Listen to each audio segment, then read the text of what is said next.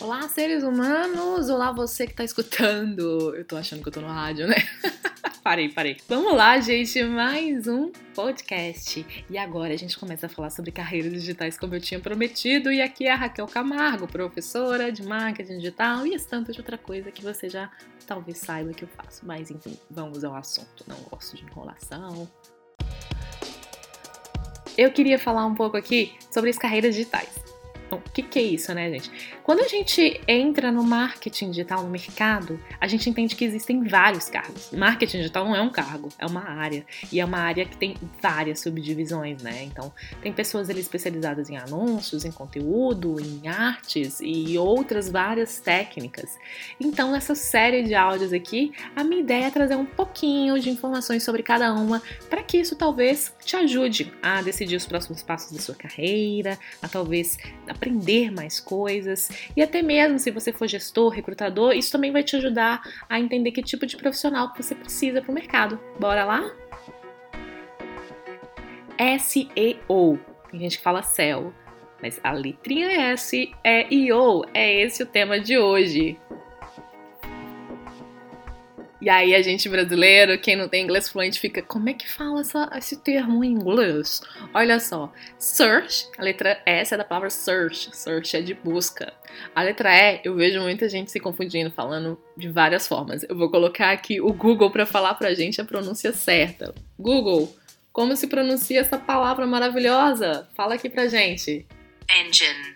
Que é a pronúncia do nosso amigo Google. E a última letra é do O, optimization. Então, engine é a palavra de motores. O S, como a gente falou, é de busca. Então, esse SEO é o trabalho de otimização dos motores de busca. Claro, motor de busca geralmente a gente associa com Google, não tem problema nenhum.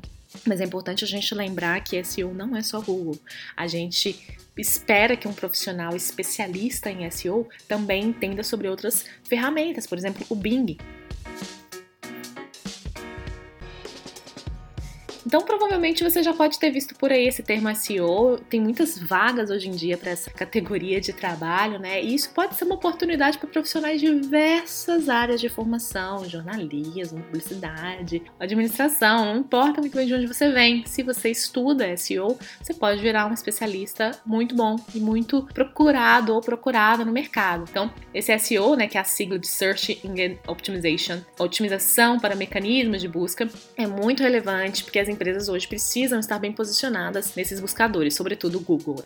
O profissional dessa área, então, é a pessoa responsável pelo desenvolvimento e execução das estratégias para que os sites das empresas sejam relevantes para essas ferramentas. Quem define o que está no primeiro resultado do Google? Se você coloca lá, por exemplo, tênis, tênis de corrida, quem define o primeiro o segundo resultado? É um tanto de fator. E a gente sabe que os profissionais de marketing voltados para SEO são pessoas que trabalham para fazer com que os produtos, os serviços que eles estejam é, trabalhando ali sejam os resultados em destaque na primeira página. E aqui, quando a gente fala de SEO, a gente está falando só dos resultados orgânicos. São aqueles resultados que a gente não paga anúncio para ter lá, entendeu? Então é diferente quando a gente está falando de estar tá na primeira página com anúncios, pagando. A gente vai falar disso depois.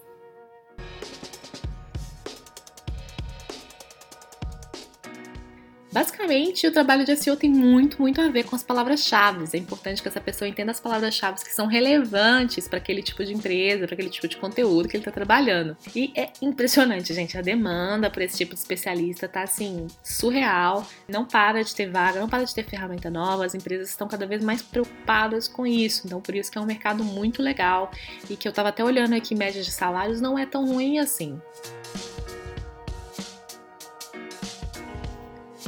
E o que, que faz esse ser humano que trabalha com SEO? A principal tarefa dessa pessoa é gerenciar essa otimização dos sites para os buscadores encontrarem e também acompanhar as métricas, colher os resultados. Quantos acessos a gente conseguiu aumentar por causa dos buscadores esse mês? Qual foi a estratégia? E assim adiante. Existem vários tipos de técnicas, por exemplo, otimização interna, também é chamado de SEO on-page, é a análise dos fatores que estão relacionados à página em si. Então, tipo, você vai olhar HTML, vai olhar a usabilidade do site, a navegação. O Google também avalia isso tudo. Performance do site afeta na posição que ele tem nos buscadores. Para isso, o profissional de SEO precisa conhecer um pouco de arquitetura de informação, um pouquinho de programação, um pouquinho de design. Algumas vezes ele vai interferir nisso também. Dentro do SEO também tem a outra parte que é a otimização externa, também é chamado de SEO off-page. Essa parte off-page significa que você vai trabalhar com informações fora do site. Informações externas vão ser analisadas para que o site tenha um melhor posicionamento. Então, por exemplo, quantos outros sites apontam para o site do seu cliente. Isso que é chamado de link building, né? Às vezes um outro blog indica o seu site. Isso tudo faz com que os buscadores também considerem o seu site como relevante. E esse tipo de estratégia é parte da função de um profissional de SEO. Criação de conteúdo também é mega relevante para SEO, mas não necessariamente o especialista de SEO é a pessoa que vai criar conteúdo para ele se posicionar. Geralmente existe uma pessoa mais focada na produção de conteúdo, mas é importante que essa pessoa especialista em SEO esteja trabalhando perto, que tenha um relacionamento, que tenha conversa, que tenha estratégias alinhadas para combinar palavras-chave, combinar tamanho de texto e assim adiante. Agora vamos falar de dinheiro, gente. Dinheiro! Quanto que ganha um ser humano que trabalha com SEO? Ó, eu vou pegar uns dados aqui, tá? De 2019, 2020, e de acordo com uma pesquisa do trampos.com, a faixa salarial de um analista pleno varia entre 2 mil e 4 mil reais. Então, claro, né, gente? Se é uma faixa salarial, é uma média, claro que vai depender de qual parte do Brasil você tá, qual nível de experiência, mas assim, só um norte aí pra vocês.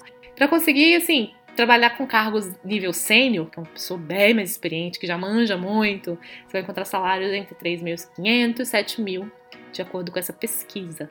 Não tem muitas uh, oportunidades para estagiários, assim, para essa área. Geralmente, as vagas já esperam que a pessoa já entenda bastante sobre o assunto. E eu acho que sim, dá para se tornar um especialista nisso de uma forma mais autônoma, procurando tutoriais, fazendo cursos online que podem ter até gratuitos também.